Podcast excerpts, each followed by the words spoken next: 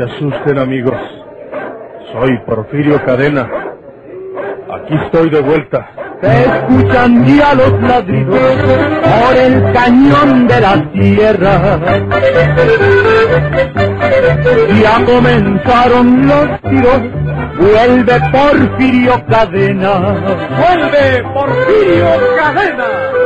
Otra audaz y vigorosa serie campirana con el tortuoso bandido de la Sierra del Guajuco, Porfirio Cadena, el ojo de vidrio, del escritor norteño Don Rosendo Ocaña.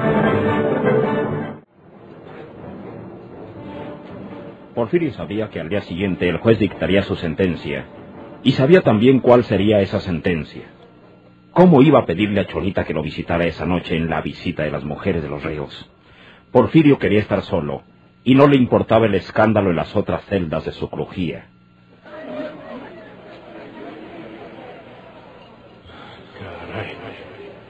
No me van a dejar dormir con sus escándalos. Eso es lo que va a pasar. Pero sorpresivamente, apareció María Eugenia vestida con sencillez, pero muy limpia, y con su cabellera entrecana que le caía sobre los hombros. ¿Qué? Maldita hembra. ¡No entres! ¡No entres! ¡Vete! ¿Por qué quieres estar tan solo, Porfirio? ¿O estás aguardando a Chole? No estoy esperando a Naiden. Pero tampoco te creo a ti aquí en mi celda. Lárgate de aquí. O llamaré a los celadores para que te echen.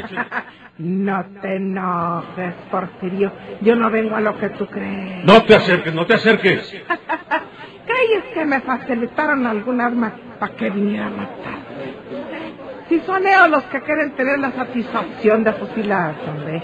Yo vengo a endulzar los últimos momentos de tu existencia. Lárgate de aquí o te echo a patadas. Pues ándale, comienza a echarme de patadas.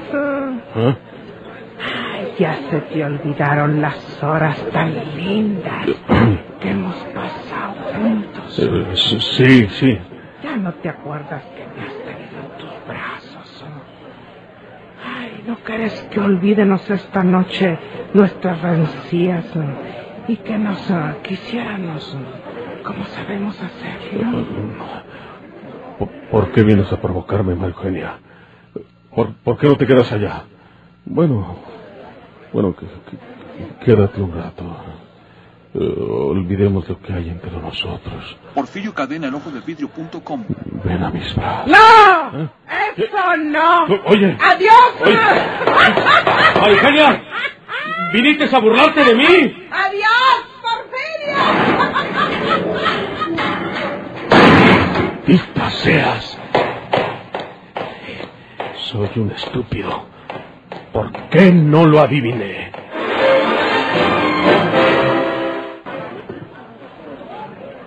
Aquella noche de la visita de mujeres, que se le llamaba visita conyugal, las risas de las visitantes alegraron por unas horas el oscuro y sórdido presidio. Pero poco a poco se fueron apagando aquellas risas, y la normalidad del silencio y la soledad imperaban de nuevo. Las mujeres abandonaron el presidio y se perdieron por los distintos rumbos de la metrópoli.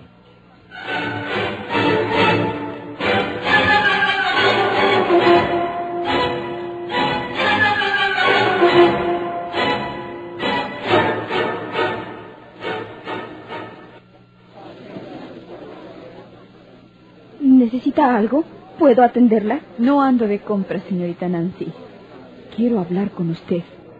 Aquí en el almacén tenemos prohibido conversar con los clientes, señorita Murillo, pero a la no, salida... no puedo esperar hasta que usted salga. Tenemos que hablar ahora mismo. Muy bien, me voy a dirigir al tocador. Tenga la bondad de seguirme. Solo le ruego que, que sea breve. Está bien.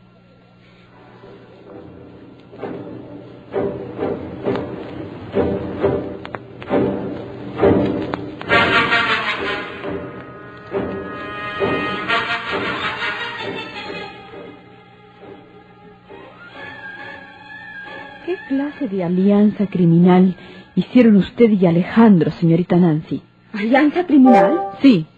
No sé lo que quiere usted decir. ¿No sabes o te haces que no lo sabes? Alejandro fue a México a cobrar más de 70 mil pesos. Anoche telefoneó que se los robaron, pero la policía ha descubierto que no hubo ningún robo. ¿Te dijo él que haría esto? No. ¿Por qué fuiste a despedirlo a la estación cuando partió? Él me dijo que haría ese viaje y yo quise ir a despedirlo. ¿No sería que estaban puestos de acuerdo para que él se apoderara de ese dinero y casarse a su regreso? No, señorita. Yo no sabía nada de ese dinero. Yo no estaba enterada del motivo de su viaje, se lo juro. No te creo. La policía puede intervenir en esto y lo que te espera es la deshonra. Si sabes lo que pensaba hacer Alejandro con el dinero, dímelo. No sé nada, señorita Murillo. Es verdad que nos veíamos por las mañanas cuando ambos iba- íbamos a nuestro trabajo y también que fui a la estación para verlo partir, pero nada más. ¿Niegas que te ha prometido matrimonio? No me ha prometido nada. Cuando el tren estaba para partir, me dijo que a su regreso habla- hablaríamos porque me quería. Le estoy diciendo exactamente la verdad. Se autorrobó Alejandro. Tiene en su poder esos setenta mil pesos, pero los ha ocultado y no quiere entregarlos. Está preso. Y tú también irás a la cárcel si no me dices la verdad de los planes que tenían ustedes. No teníamos ningunos planes. Le ruego que se vaya porque me echarán de menos en el lugar de mi trabajo y me llamarán la atención. Qué buen tino tenemos las dos, ¿verdad? Alejandro ha resultado un ladrón. Peor para ti, que te habías hecho muy bellas ilusiones, seguramente. Espero que me hayas dicho la verdad, porque de lo contrario, cuando la policía de México haga confesar a Alejandro y te involucren a ti, la pasarás peor que si me hubieras dicho toda la verdad. La verdad le he dicho, señorita Murillo. Aún no se había formalizado nada entre nosotros. Ahora tenemos que odiarlo, ¿verdad? Yo no tengo por qué odiarlo. Lo quieres después de lo que ha hecho. ¿Serías capaz de amar a un ladrón? No puedo creer que sea un ladrón. Puede ser verdad que le robaron el dinero. No te estoy diciendo que la policía ha descubierto que el robo no existe. Alejandro tendrá que decir dónde tiene oculto el dinero y también sabremos si tú eres su cómplice, para que sean dignos el uno de la otra. No tengo nada más que decirle, señorita Murillo, y quisiera volver a mi trabajo. A ver si así como lo fuiste a despedir a la estación, vas a recibirlo cuando lo traiga la policía para enclaustrarlo en la penitenciaría del Estado. Y muy pronto sabremos lo que se tiene que hacer contigo.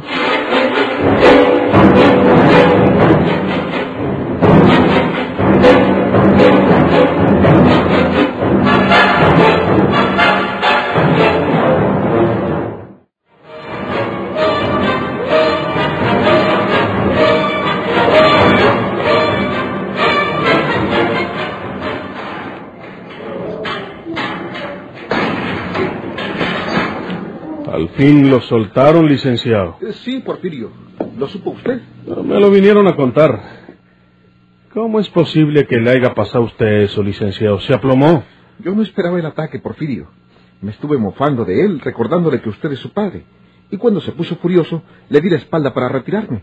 Por detrás se me echó encima y me pegó un puñetazo en el cerebro. Creo que en la nuca. Me aturdió con el golpe, pero me hubiera repuesto.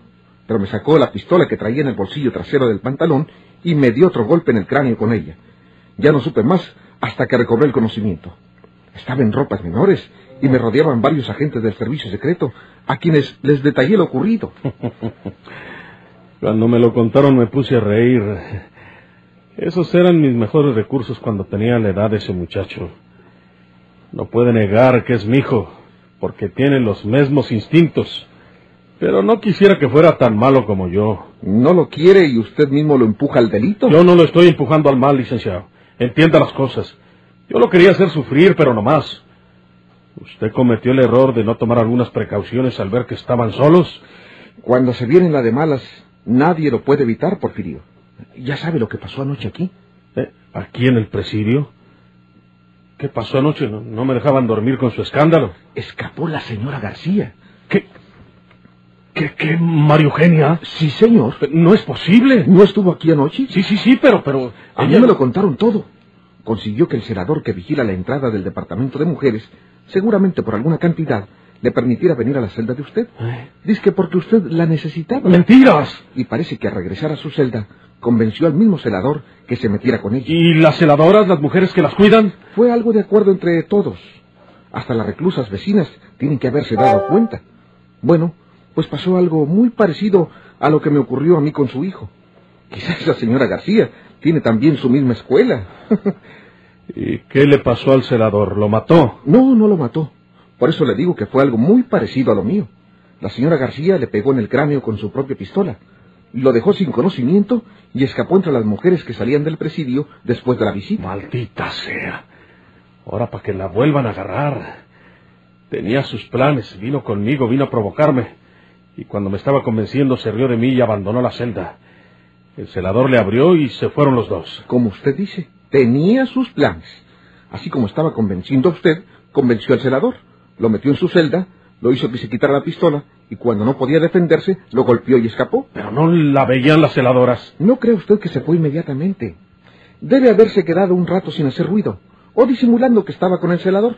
Y cuando no había nadie que la viera, como la reja estaba abierta para que el celador se fuera luego, pues se deslizó fuera del departamento, se mezcló con las mujeres que salían de la visita y escapó. Qué bonito, ¿eh?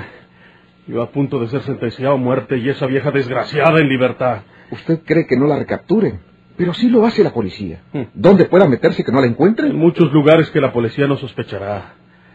Acabamos de convenir en Neo. Los dos tienen mi propia escuela. En estos momentos, tanto María Eugenia como Alejandro tienen que andar usando los mismos recursos que yo les enseñé cuando andábamos juntos. La de malas, Porfirio, no la de es malas. la de malas, no es la de malas. Es que nosotros estamos echando malas. ¿Sabe quién puede dar con los dos o con cualquiera de ellos? Riverol. Porque el viejo Riverol conoce mis métodos de aquellos tiempos.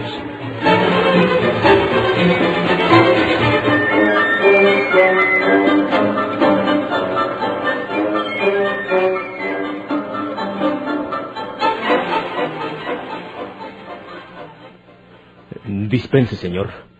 ¿Tiene un cuarto desocupado? No te muevas, Alejandro. Riverol. No trates de escapar. No me obligues a disparar porque me dolería mucho tener que darte un balazo. Recuerda que eres un prófugo y que estás acusado de desaparición de ese dinero. Camínales a la calle. Sí, señor. Nos vamos hacia la derecha, hasta la avenida donde podamos conseguir un auto que nos lleve al servicio secreto. Camina y no trates de hacer nada atrevido. No, señor. Un momento. Tú te quedaste con la pistolita que traía el abogado. No te muevas. Voy a registrarte para quitártela. Ahora ya sabemos de lo que eres capaz. La traigo en la cintura. A ver. No se mueva, Riverol. ¿Tú, María Eugenia? No, señor Riverol. Deje caer al suelo esa pistola. Déjela caer. Si no quiere que le haga lo que nunca le ha hecho Porfirio. Mandarlo a la sepultura. Ahora váyase andando a prisita, rumbo a aquella esquina, y no se le ocurra voltear, porque le meto de balazos. ¡Ándele! Estás complicando las cosas, María Eugenia. ¡Ándele!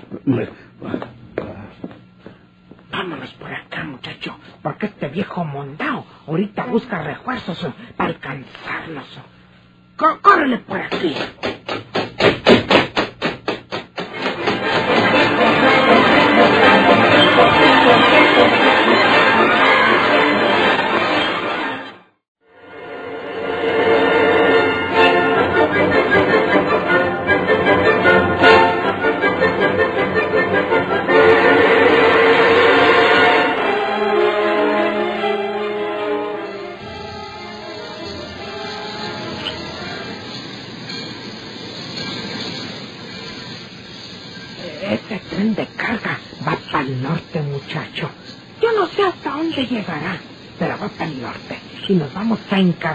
En uno de esos carros antes de que se arranque. ¿Quiere que nos vayamos a Monterrey? ¡Seguro! Allá estamos más seguros que aquí. Yo quería tener la satisfacción de ver el fusilamiento de Porfirio, pero esa satisfacción puede costarme caro. ¿Lo van a fusilar? Sí, eso no tiene ni vuelta de hoja. Y otras veces se habrá salvado el mondao, pero esto se lo llevó Judas. A nosotros no nos importa, ¿verdad? No. Él se buscó ese destino. Y lo malo es que voy deslizándome por el mismo desfiladero. Ah, no te apures, muchacho. ¿Tú qué culpa tienes? ah? ¿Por qué no te mandó Porfirio a estudiar para que fueras un abogado o un doctor? ¿Qué te enseñó él? Esto, ¿verdad? Él quería que fuera bueno. Quería que fueras bueno ya cuando eres un hombre. ¿Y por qué te abandonó 18 años? En esos años uh, hubieras aprendido mucho si te da con qué. Y te voy a decir una cosa, muchacho. Esta vida de bandolerismo no es mala. Es un poquito peligrosa, pero no más, ¿eh? No quiero ser un ladrón. ¿Y cómo se ganan el dinero los que tienen mucho? Robándome. Muchos trabajan. Ah, dicen que trabajan, pero la verdad es que viven robando al próximo. Mira, muchacho, este tren ya se va a arrancar. ¿Viste a aquel hombre que salió de la oficina de la estación? Sí. Pues ese hombre es el conductor del tren. Estuvo en la estación a recoger los papeles que ellos le llaman órdenes. Y cuando vuelven al tren con esos papeles, es que ya se van. Yo aprendí todas esas cosas con Porfirio. Y ahora me las quiere enseñar a mí. Pues, ¿a poco no? Mira, nos vamos agazapados hasta los carros. Yo sé cómo voy a buscar uno que no esté bien cerrado para que no traiga feoso. Y nos trepamos en ese. Y si nos ayuda Dios, para mañana estamos en Monterrey. ¿También a los malos los ayuda Dios? Seguro. A los malos son a los que más ayuda Dios. Los buenos no necesitan ayuda, se ayudan solos. Los malos necesitamos la ayuda de Dios. Porque hay algunos policías tan pegajosos como el condenado Riverón que apenas con la ayuda de Dios se los quita uno de encima. No creo que Dios nos ayude a nosotros. No. Entonces, no. ¿por qué estaba yo ahí cuando te agarraba del gogote Riverol? Dios me puso ahí para salvarte de ese viejo desdichado que es más terco que un tábano. Ándale, vamos a los carros. Ya se va a ir el tren.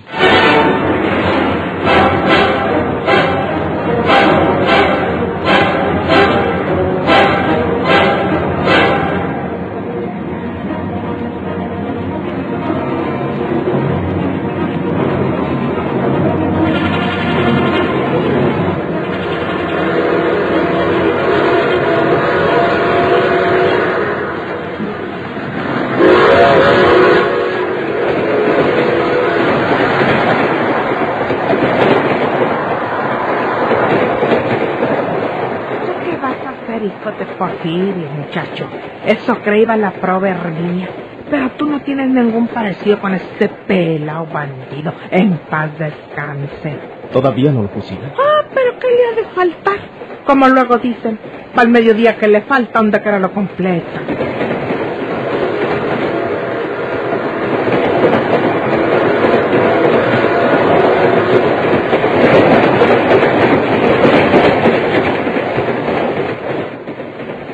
Al joven Alejandro le parecía un sueño todo aquello.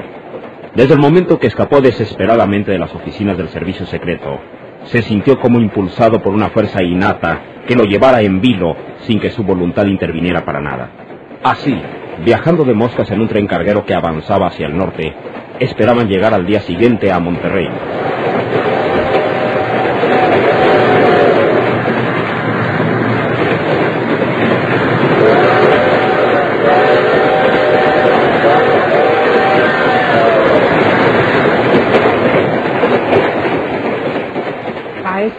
A ya telegrafiaron y telefonearon a Monterrey. Y como el viejo Riverón conoce las mañas de Porfirio, que son las que nos enseñó a nosotros, tiene que pensar que venimos en algún tren de carga, viajando de gorro. ¿Y no creías que nos van a esperar en la estación del Nacional o la del Golfo? Nos van a esperar en las estaciones chiquillas, cerca de la ciudad, porque van a pensar que nos abajaremos antes de llegar a Monterrey. Sí, es muy posible que así lo hagan. Pero ¿saben lo que vamos a hacer nosotros? Nos abajamos del tren en mero Monterrey, en la mera estación, sea el Nacional o el Golfe, donde nos toque. No reconocen. Ah, nos hacen los mandados. ¡Ahora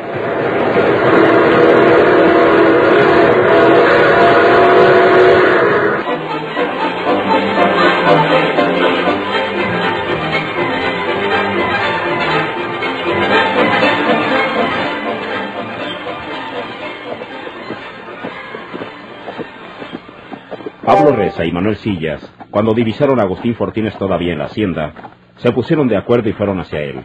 Estaban desesperados por una situación desahogada para ellos. Todavía no se ha ido, don Agustín. Nosotros ya lo hacíamos en México, preparándose para asistir al fusilamiento de Porfirio Cadena. Ah, Hablé por teléfono con el abogado que traigo allá y me dijo que el juez no dictará la sentencia hasta dentro de tres días.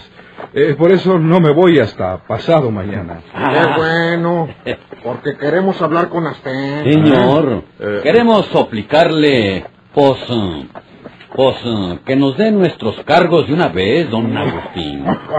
Pues, ¿para qué tiene que aguardar que fusilen a Porfirio? Porfirio. Nosotros estamos con usted, ya lo sabe. Pues, Oiga, ¿y qué cargos nos va a dar a nosotros? ¿A nosotros? Si es que se puede saber. ¿Qué cargos nos ha destinado el hombre? Um, no he decidido todavía ese asunto. Oiga, pues, eh, pues necesita decidirlo, oiga. La hacienda necesita un mayordomo que vigile a la gente. A la gente. Mire, mire usted a aquellos pelados que están ahí. Están viéndonos a nosotros en vez de estar trabajando. ¿m? Y si yo voy y les estiro las orejas, me dicen, ¿y tú quién eres, Pablo Reza? ¿Por qué? ¿Eh? Pues porque, porque usted no me ha nombrado el cargo que quiere darme. Muy bien. Eh, desde mañana serás tú el mayordomo de la hacienda, Pablo. ¿Y yo? Párate, párate, cálmate, Manuelío, no comas ansias. A mí que me muerda un perro, ¿verdad? Eh, mira, mira, tú, tú vas a ser el caporal, Manuel. Yo quiero ser el mayordomo y que este desgraciado de Pablo sea el caporal. A mí Naiden me dice desgraciado. ¡Vos arráncate! No, no, ándale. No, no, no, no, no. Ay, me, me- me pegaron a mí. Me, me pegaron. Y-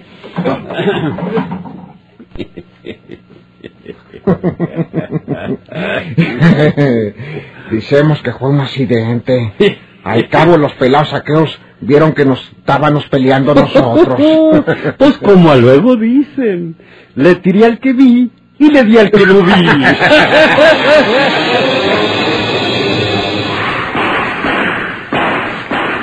Soy Porfirio Cadena. Aquí estoy de vuelta. Que tiemblen sus enemigos o que abandonen la tierra. Ya comenzaron los tiros, vuelve Porfirio Cadena. ¡Vuelve Porfirio Cadena! Por esta estación y a la misma hora, sigan escuchando los emocionantes capítulos de esta nueva serie campirana del borrascoso bandido de la Sierra del Guajuco, Porfirio Cadena, el ojo de vidrio. Muchas gracias por su atención.